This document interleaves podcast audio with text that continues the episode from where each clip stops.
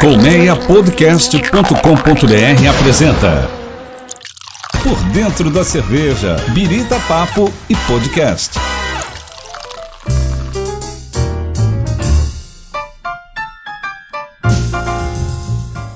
Olá, seja bem-vindo e bem-vinda a mais um episódio do Por Dentro da Cerveja.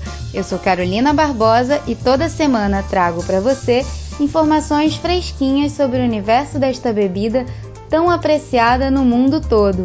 Você pode ouvir esse e os outros programas do Colmeia Podcast, o rádio do seu tempo, no aplicativo preferido de podcast, seja no seu celular iPhone ou no Android. Há várias opções, como o novo Google Podcast. É só clicar e assinar. É de graça. Se você ouve pelo iPhone, faça também a sua avaliação.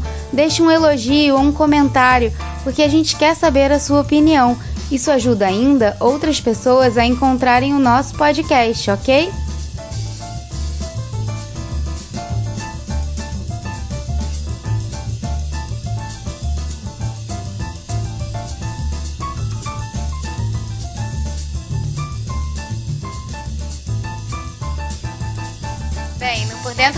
Cerveja de hoje eu converso com o sommelier de cervejas Pedro Barcelos sobre a popularização do estilo Pilsen entre as cervejarias artesanais brasileiras. Bom, você que gosta de uma cervejinha no churrasco ou no futebol, deve estar se perguntando: Ué, mas eu não bebo Pilsen há anos? O Pedro, que já está aqui com a gente, vai te explicar a diferença desse estilo que vem lá da República Tcheca e da Alemanha para as cervejas que a gente lê aqui na latinha, tipo Pilsen. E ainda vai dar boas dicas para você fazer compras e boas harmonizações. O Pedro Barcelos é coordenador regional do Instituto da Cerveja Brasil, que é uma das principais instituições de formação cervejeira no país e também leciona na ABS aqui no Rio. Pedro, seja muito bem-vindo aqui e obrigada pela sua participação no nosso programa. Olá, Carol, tudo bom? Obrigado você pelo convite. É uma honra estar participando do seu programa. É, e acho muito interessante o tema para a gente poder explicar para as pessoas de uma forma em geral que o que a gente foi é, ensinado a vida toda a beber não é Pilsen, é American Lager. Porém, cada cerveja tem as suas propriedades, a sua gama de aromas e sabores e o seu motivo de estar inserida no mercado. É, deixando, deixando claro, óbvio que assim é, eu não tenho nada contra as cervejas mainstream, contra American Lager em geral. É, da mesma forma que não tenho nada contra Pilsen. Eu acho que cerveja é cerveja e a gente tem vários estilos de cerveja para cada ocasião. Claro.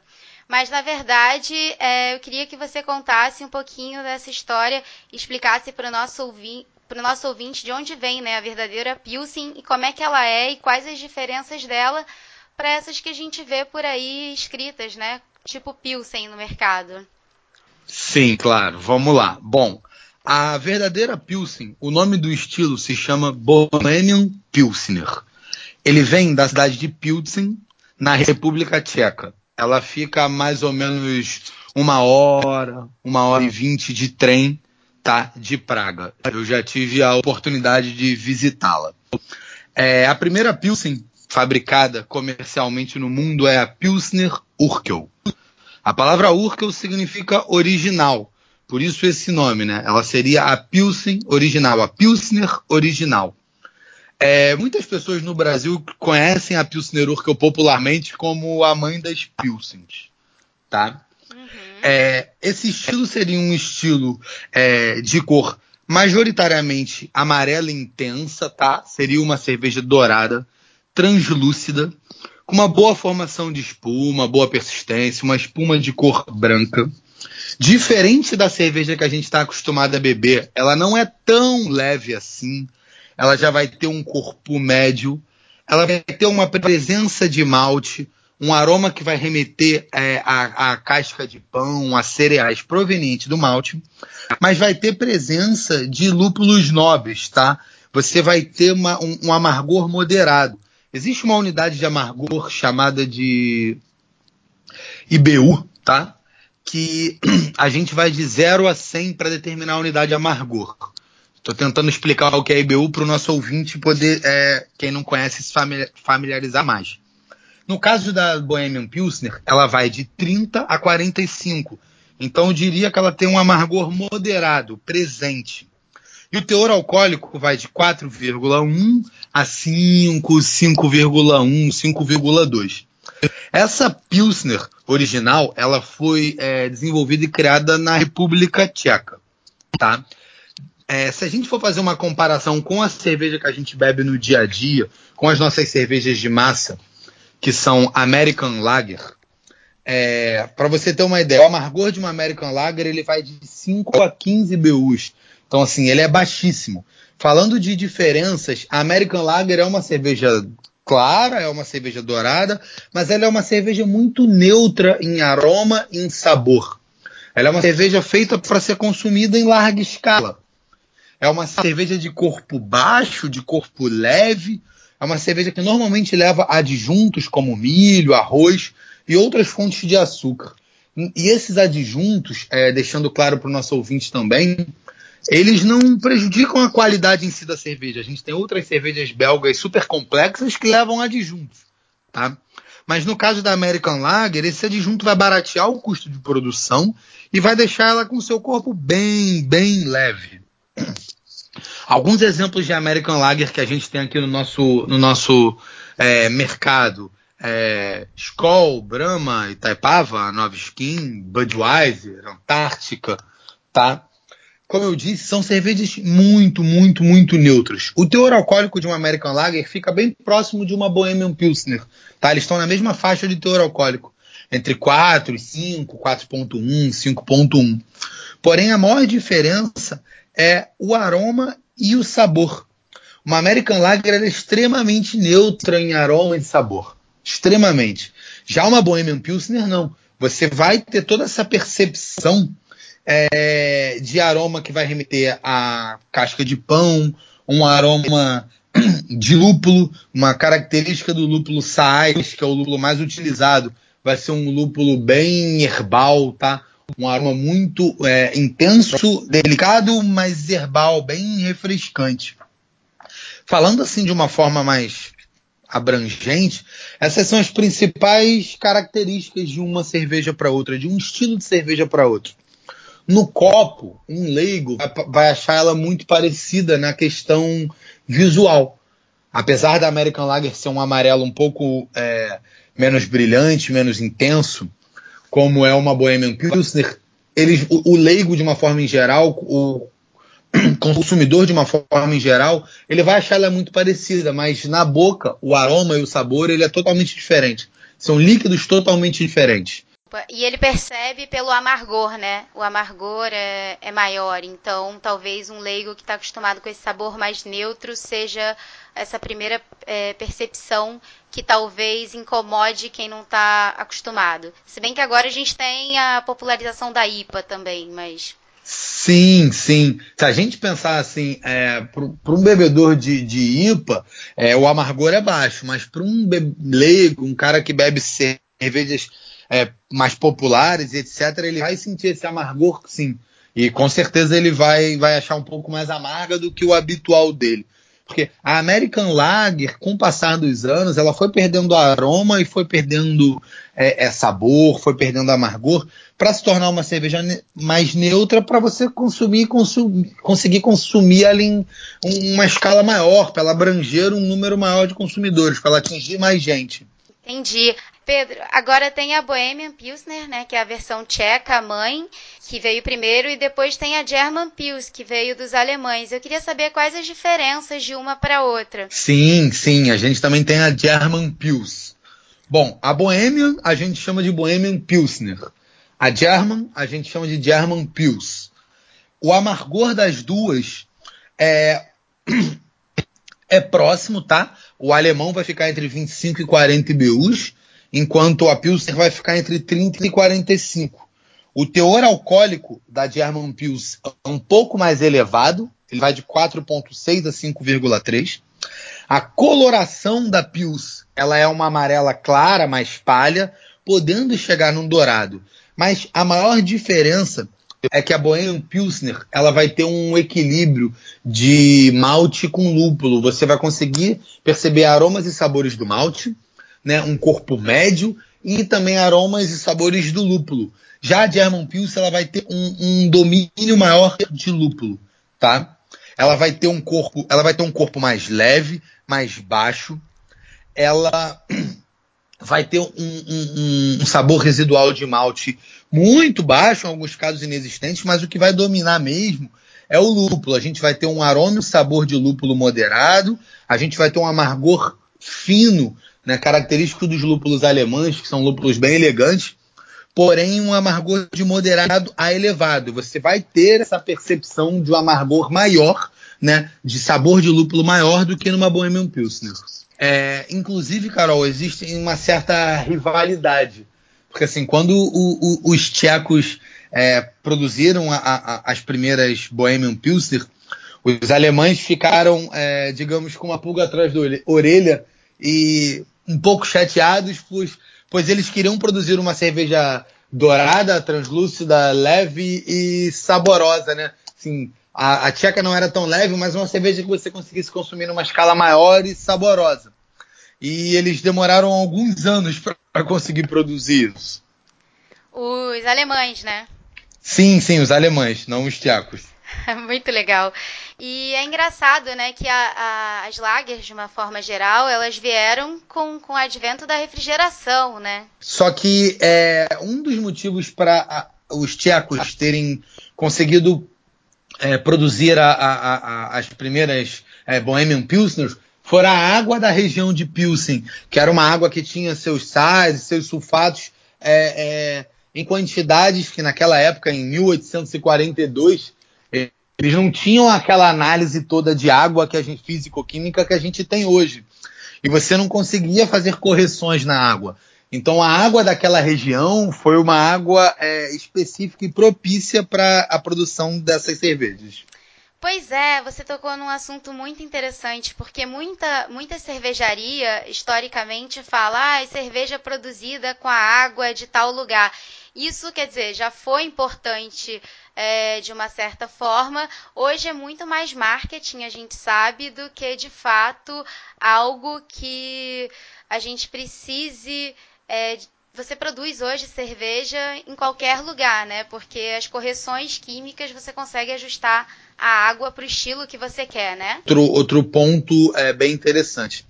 Quando eu era moleque, assim, meu avô, meu pai, todo mundo falava ah, no Rio de Janeiro, né? A melhor boêmia é a boêmia feita em Petrópolis por conta das águas, é, das fontes de água em Petrópolis. A melhor Brahma é a feita em Agudos, no interior de São Paulo. Hoje em dia, conforme você falou, toda cervejaria, sendo ela é, é, é, cervejaria de um grupo grande como o Grupo Ambev ou Petrópolis, que produz é, por milhares de hectolitros ou sendo cervejarias menores, inclusive muito cervejeiro caseiro é, já faz correção de água. Assim, a correção de água na, nas cervejarias hoje em dia é algo crucial. Você vai ter uma análise, né, você vai levar para um laboratório, vai analisar a sua água, e dependendo do estilo de cerveja que você quer produzir, você vai fazer determinadas correções. Você vai, aumentar, é, vai adicionar mais sais minerais, é, sulfatos, sulfetos e etc. Assim, a correção da água é muito importante. Então você pode hoje em dia, pegando dados, é, é, copiar a água, por exemplo, da cidade de Pilsen na República Tcheca. Isso é algo muito comum e muito tranquilo de ser feito. E é muito legal, porque dá essa liberdade de você fazer cerveja boa em qualquer lugar, né? Sim, com certeza. A gente não depende mais da água só daquela região. A gente consegue produzir isso em outras regiões, com certeza. Pedro, quando eu vou a bares, principalmente os que não são especializados em cervejas especiais, né, artesanais, eu vejo, muito, vejo muitos clientes de olho na temperatura da geladeira para ver se a cerveja que vai ser servida está abaixo de zero grau. E hoje a gente sabe que muita cerveja muito gelada, ela atrapalha uma boa degustação, né? O copo também influencia na experiência. Então eu queria que você explicasse um pouco para o nosso ouvinte uh, a temperatura ideal e o tipo de copo para degustar uma boa pilsen corretamente. É engraçado isso. Porque você chega em alguns bares, aí tem aquela sequência de geladeiras e os termostatos, às vezes marcando menos 5,5, menos 4,5. Eu Já vi marcando até menos 6, menos 6.2. Dependendo da cerveja, e como naquelas geladeiras a maioria das cervejas são cervejas de teor alcoólico mais baixo, se a geladeira tivesse mesmo em menos 5,5, menos 6, menos 4,5, por exemplo, a maioria daquelas cervejas teriam congelado há muito tempo, né? Assim, é, qualquer líquido que você vai beber, isso vale para cerveja, vale para vinho, vale para diversos outros líquidos, né, diversas outras bebidas em geral. Se ela tiver com uma temperatura abaixo de zero, você vai congelar as suas papilas gustativas no momento que você ingerir esse líquido. Então você vai ter uma perda da percepção de aroma e de sabor e você não vai mais conseguir é, é, é, identificar os aromas e os sabores contidos naquela bebida. Então, assim, é, por um outro lado, quanto mais gelado a bebida tiver, mais rápido você vai beber, mais rápido você vai matar a sua sede. Então, esses bares, como eles vendem American Lager em grandes escalas, as cervejas estão sempre geladas por alguns motivos. Um, o Brasil, de uma forma geral, é um país extremamente quente, é um país tropical. Falando aqui no nosso Rio de Janeiro, é um, um lugar que a gente tem uma semana de inverno por ano.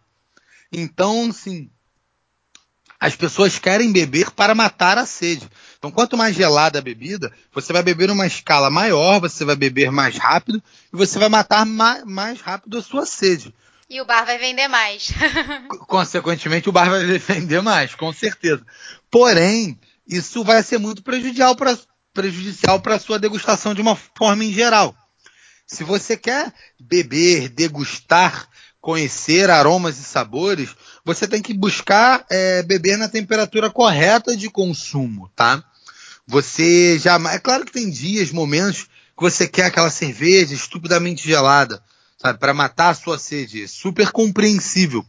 Mas se você está afim de degustar, de entender exatamente quais aromas e quais sabores você vai encontrar naquele líquido, é muito importante você buscar beber na temperatura correta.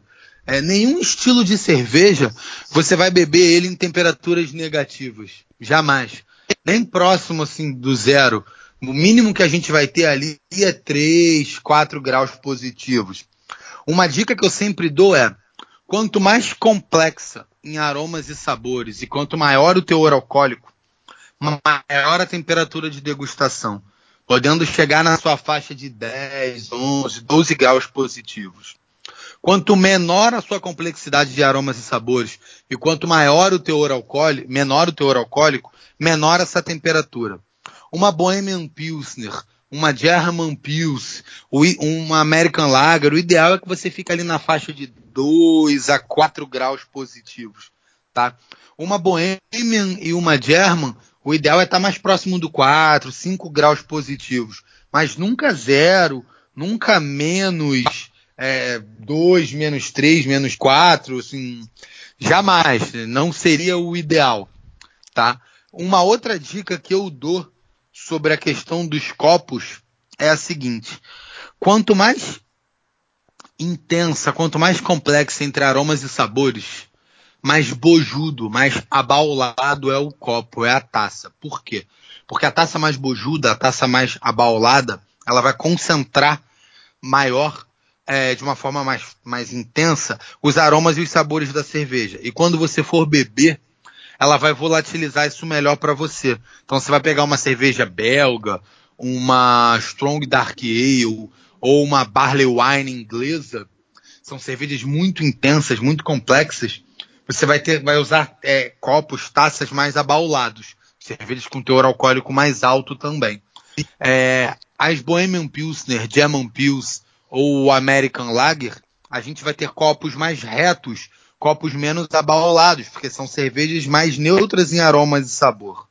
Uhum, melhora a degustação, né? Exatamente. Uma outra dica é: quanto mais reto for o copo, mais estreito for o copo, é, você vai beber em, com uma velocidade maior. Você vai ter uma velocidade maior de escoamento do líquido para sua boca.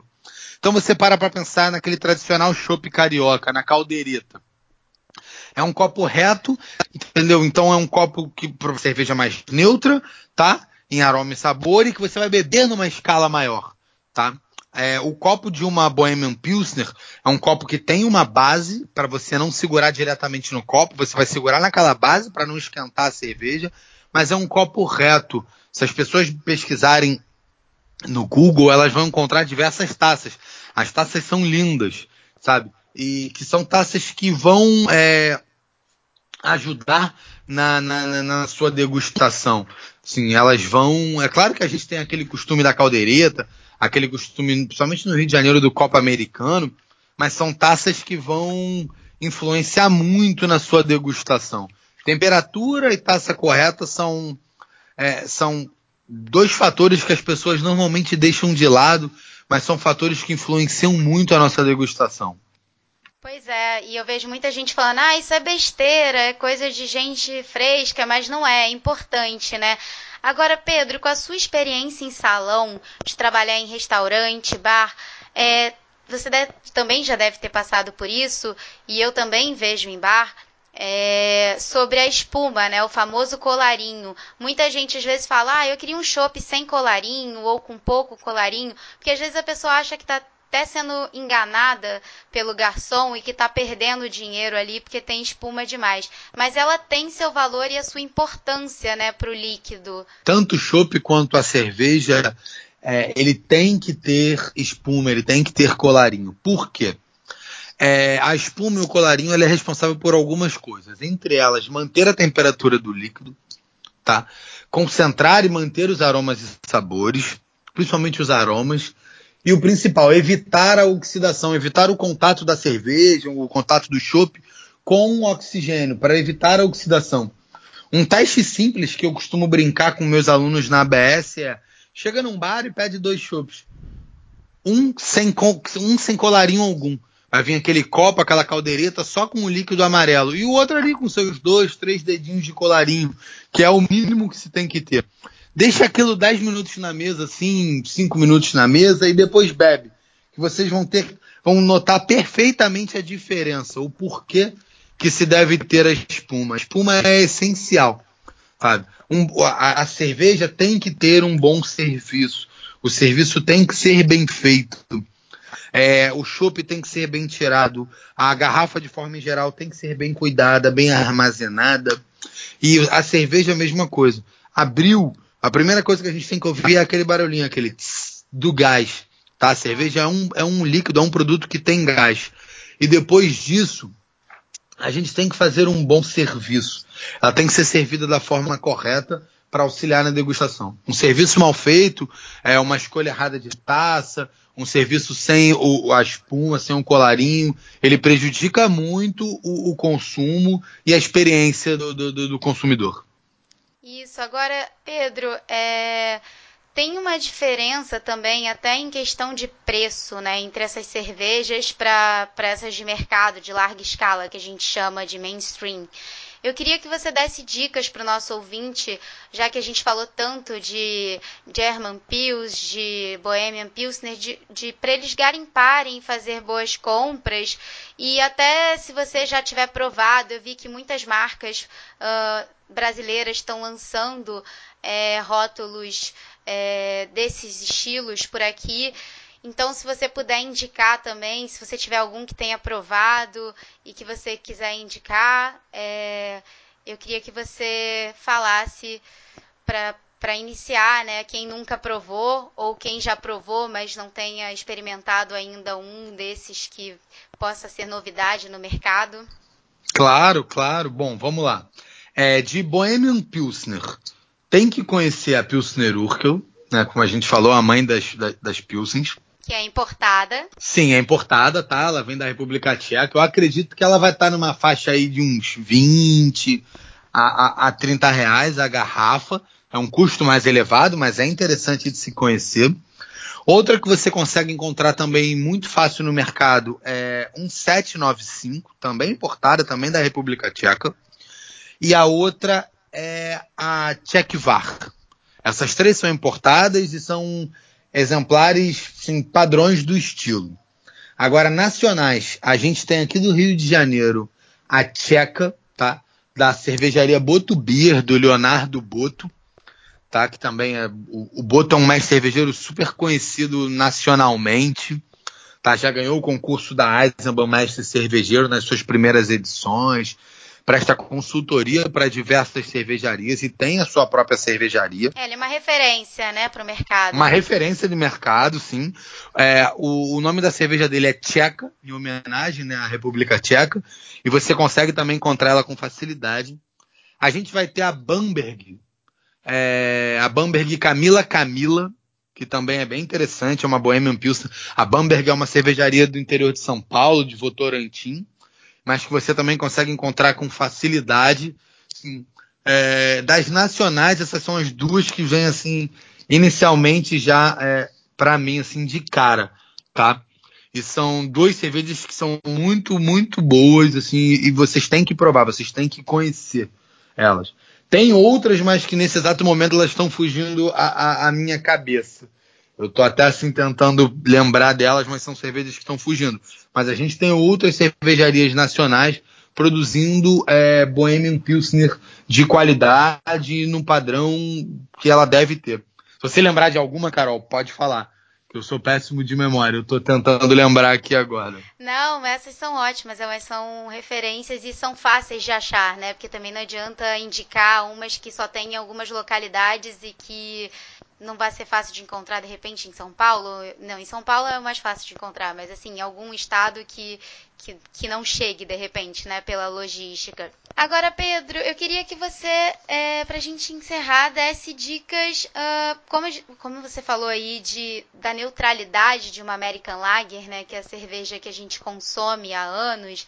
É, eu queria que você desse dicas para a gente fazer uma boa combinação é, entre uma pilsen verdadeira e alguma comida, seja numa comemoração com amigos ou em casa, com o que, que ela combina? Como é que a gente pode fazer essa experiência é, ficar super legal? É, existem algumas diretrizes para harmonização, né? Pode ser por semelhança, pode ser por contraste, pode ser por complementação. Normalmente na harmonização de um prato, essas diretrizes caminham juntos. Você vai ter complementação, ou você vai ter, e, e, ao mesmo tempo que você vai ter um contraste, ou você vai ter uma semelhança e uma complementação, e etc. Agora, existe também a famosa harmonização cultural, né?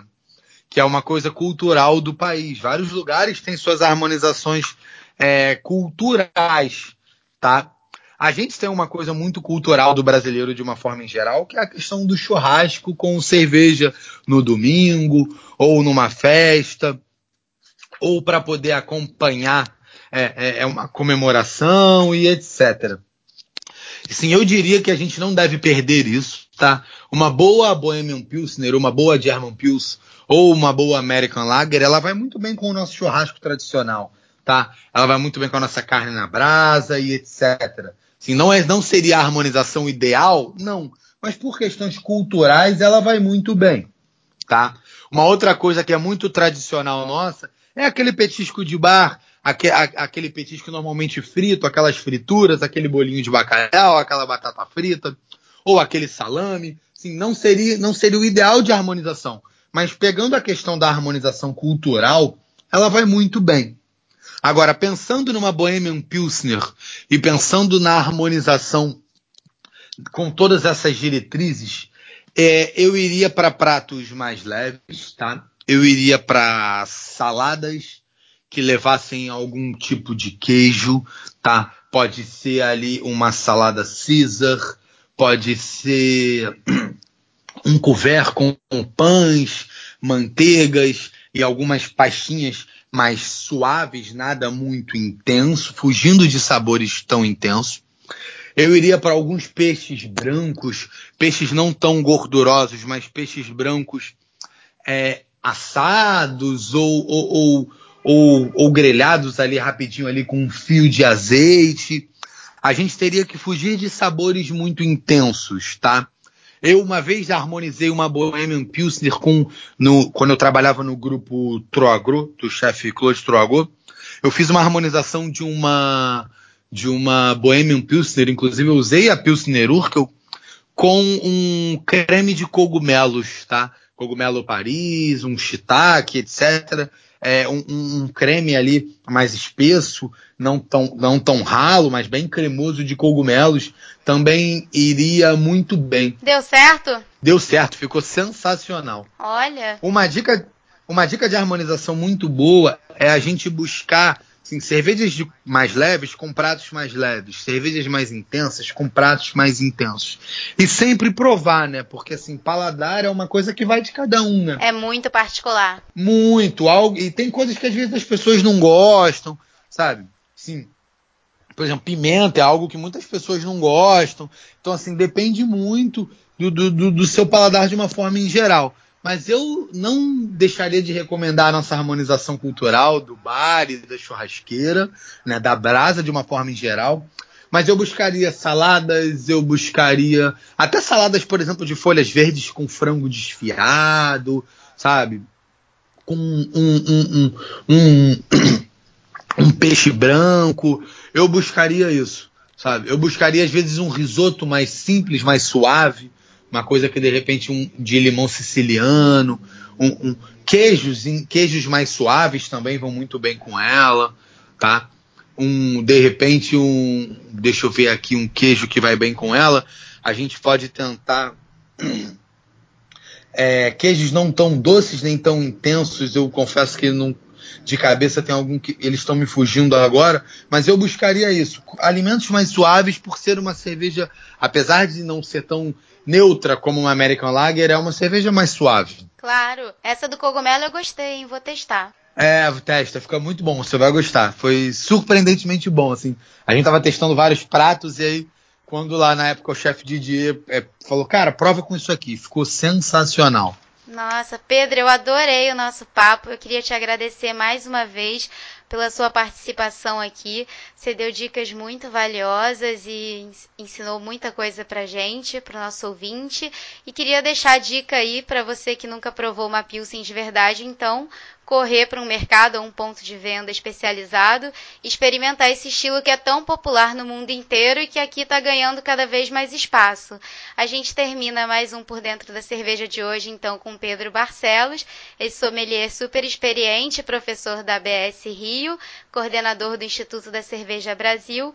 Pedro, muito obrigada mais uma vez pela sua participação, pela sua disponibilidade e até o nosso próximo encontro por aqui, que eu sei que a gente ainda vai ter muito que conversar nos nossos programas. Carol, eu que agradeço o convite. É sempre bom poder falar de cerveja. É sempre bom estar contigo também, uma, uma, uma, grande amiga que a cerveja me deu. E sempre que precisar, eu estou à disposição, tanto sua quanto dos seus ouvintes, dos nossos ouvintes, né?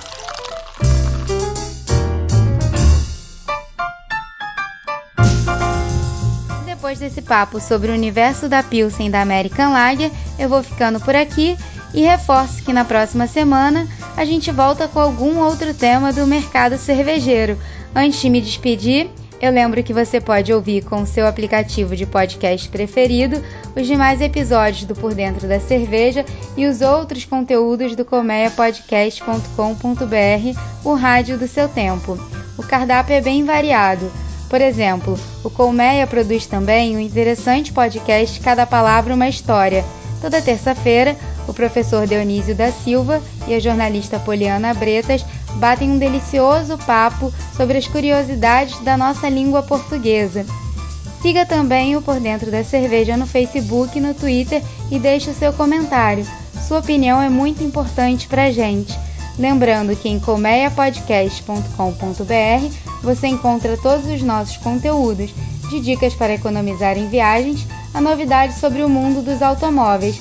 Um grande beijo, um brinde e até o nosso próximo encontro. Por dentro da cerveja, Birita Papo e Podcast.